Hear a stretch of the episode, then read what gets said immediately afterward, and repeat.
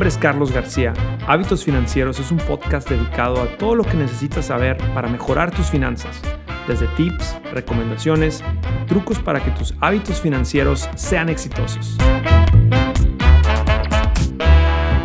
Hola, soy Carlos García de FinHabits desde Nueva York.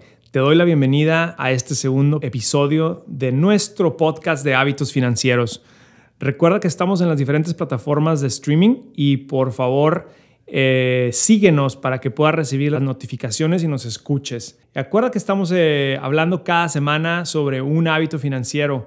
Y bueno, el día de hoy, aprovechando que estamos en la temporada del Día de Muertos, vamos a hablar sobre un tema que pocas veces pensamos, pero que es muy importante.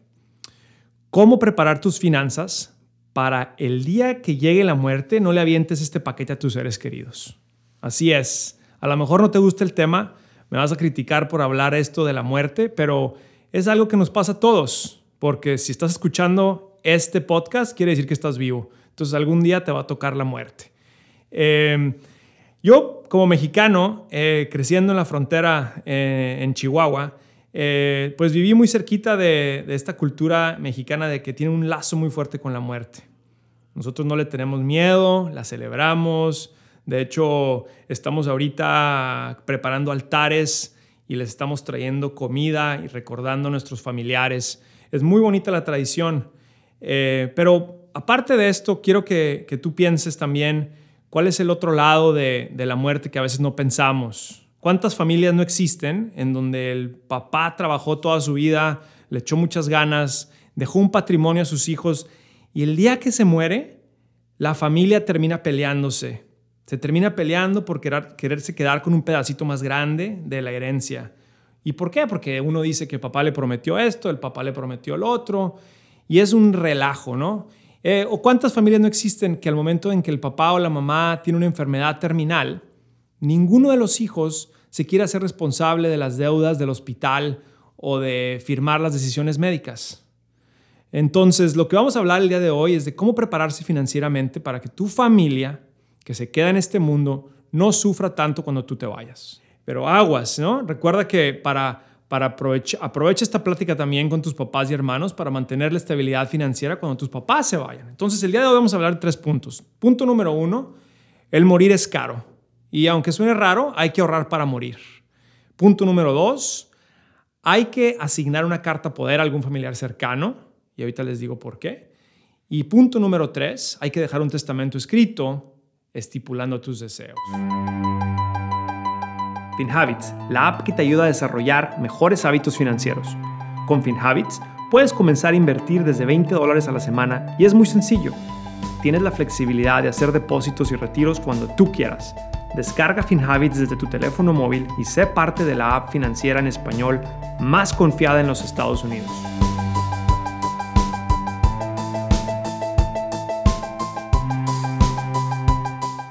Entonces vamos a empezar con el primer punto. Eh, ¿Tú sabías que el costo promedio de morir en un estado como California puede llegar a ser de 30 mil dólares? Es carísimo morir. Entre costos de funeraria y gastos médicos, pues se pone bastante, bastante caro esto, ¿no? De morirse.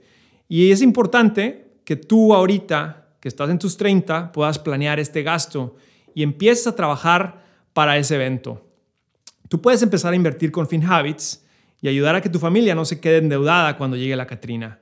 Tú tienes el lujo del tiempo, entonces la clave es pensar que este dinero lo puedes ir invirtiendo poco a poco y así con el tiempo va a ir creciendo. Eh, y con FinHabits, pues tú puedes invertir de forma semanal y poner este dinero a trabajar poco a poco. Pero déjame te doy un ejemplo. ¿Cómo llegar a tener tanto dinero? En el, en el ejemplo de California, que te dije que vale 30 mil dólares, si tú inviertes 50 dólares a la semana semana con semana, y este dinero está ganando en promedio un 6% cada año, en nueve años tú vas a tener estos 30 mil dólares. Recuerda que las inversiones no están garantizadas. Recuerda que esto que te estoy diciendo del 6% año con año no es que todos los años vas a ganar 6%. Va a haber años que vas a ganar más, va a haber años que vas a ganar menos. Día a día, mes a mes, la inversión sube y baja y eso es parte de invertir. Pero aquí lo importante es entender que al invertir, tu dinero va a ir creciendo con el interés compuesto.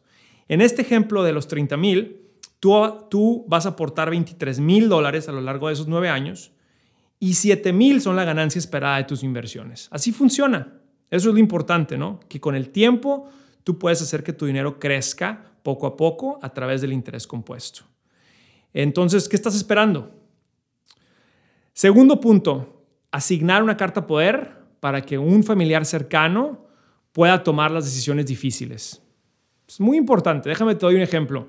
Digamos, ojalá no, pero digamos que te enfermas de Alzheimer y con el tiempo tú ya no tienes la capacidad de firmar cheques o hacer trámites en el banco. Si tú no estás presente o no estás capacitado, el banco no le puede dar acceso a nadie a tu cuenta. Y si no hay acceso, pues entonces no hay lana para pagar el doctor.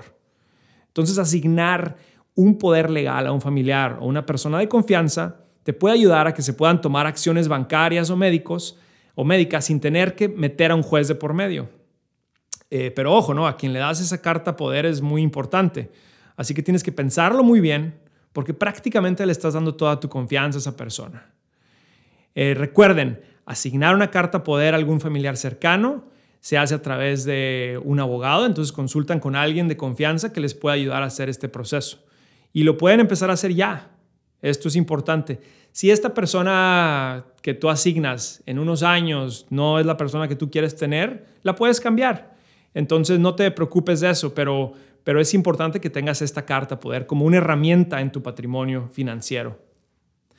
Y número tres, finalmente, estamos hablando de que al momento de morir, tú debes de haber dejado un testamento escrito estipulando tus deseos. Es importante, déjame te doy dos datos. Número uno, son muy pocas las personas, somos muy pocos los latinos que tenemos un testamento al morir, porque creemos que no se necesita, creemos que esto es para solamente para gente millonaria, para gente que tiene algo que heredar a alguien más. Y número dos, son muchas familias que terminan peleándose por la herencia. Y este suele ser un proceso muy doloroso. Entonces, ¿qué pasa? Si mueres sin testamento, estás metiendo a tu familia en una gran bronca. Es un problema que pudiste haber evitado. Entonces, ¿por qué no lo solucionas ahorita que puedes? Y como decía, el testamento no se, necesita solamente si tienes, una, un patrimonio muy grande. Es más, yo creo que tú ahorita que estás en tus 30 o en tus 40, debes estar pensando que tienes, tienes todavía muchos años para generar ese patrimonio. Entonces, aún si no lo tienes, es buen hábito el crear ese testamento para el momento en que ya no estés aquí, ese patrimonio que le dejas a tus hijos o a tus familiares se pueda procesar de forma rápida. El testamento es un documento en donde tú declaras cómo quieres que se repartan tus bienes y derechos. Simplemente, eso es lo que es. Y aunque este documento pues no te va a evitar los costos legales o todos los costos legales, sí los va a minimizar. Entonces, recuerda que en el testamento tú le puedes dejar estos bienes a quien tú quieras. Puede ser a tu familia o a alguien que no es de tu familia. Em, el tener, como decíamos, el tener, un buen el tener un testamento es uno de esos hábitos financieros que aquí en la comunidad de FinHabits queremos que, lo, que, lo, que los desarrolles y te sirve como una herramienta más dentro de tu patrimonio. Eh, recuerda también, igual que en el caso de la carta poder, es importante que consultes un abogado que te ayude a escribir este testamento. Entonces, como conclusión, eh, como dice Gabriel García Márquez, lo único que nos llega con seguridad es la muerte. Prepararse a la muerte es un buen hábito financiero que puede limitar el sufrimiento que dejas a tu familia cuando ya no estés. Y te digo yo, a mí en lo personal, Hablar de la muerte con mi familia me ha ayudado a planear mi vida mejor y por lo tanto vivo más tranquilo. ¿A poco no lo quieres hacer tú?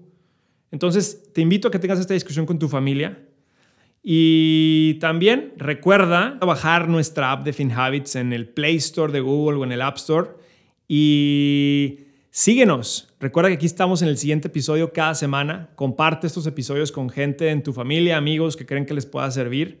Y aquí nos vemos la siguiente semana, la próxima. Muchas gracias.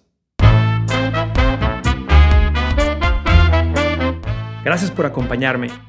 No olviden seguir Hábitos Financieros en su plataforma de streaming favorita. Para saber más sobre FinHabits y lo que hacemos, síganos en Facebook, Twitter e Instagram en arroba FinHabits. También pueden ver el live streaming de este episodio en YouTube. Recuerden suscribirse.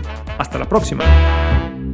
Esta grabación no debe copiarse, distribuirse, publicarse ni reproducirse en su totalidad o en parte.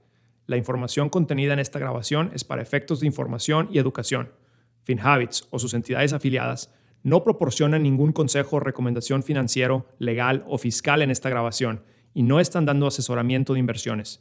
El rendimiento de las inversiones no está garantizado y los resultados pasados no son garantía de resultados futuros. FinHabits no garantiza la exactitud o integridad de las declaraciones o la información contenida en esta grabación y no se hace responsable de pérdidas o daños directos o indirectos. Las opiniones expresadas en esta grabación son las del autor y no son necesariamente las opiniones de FinHabits.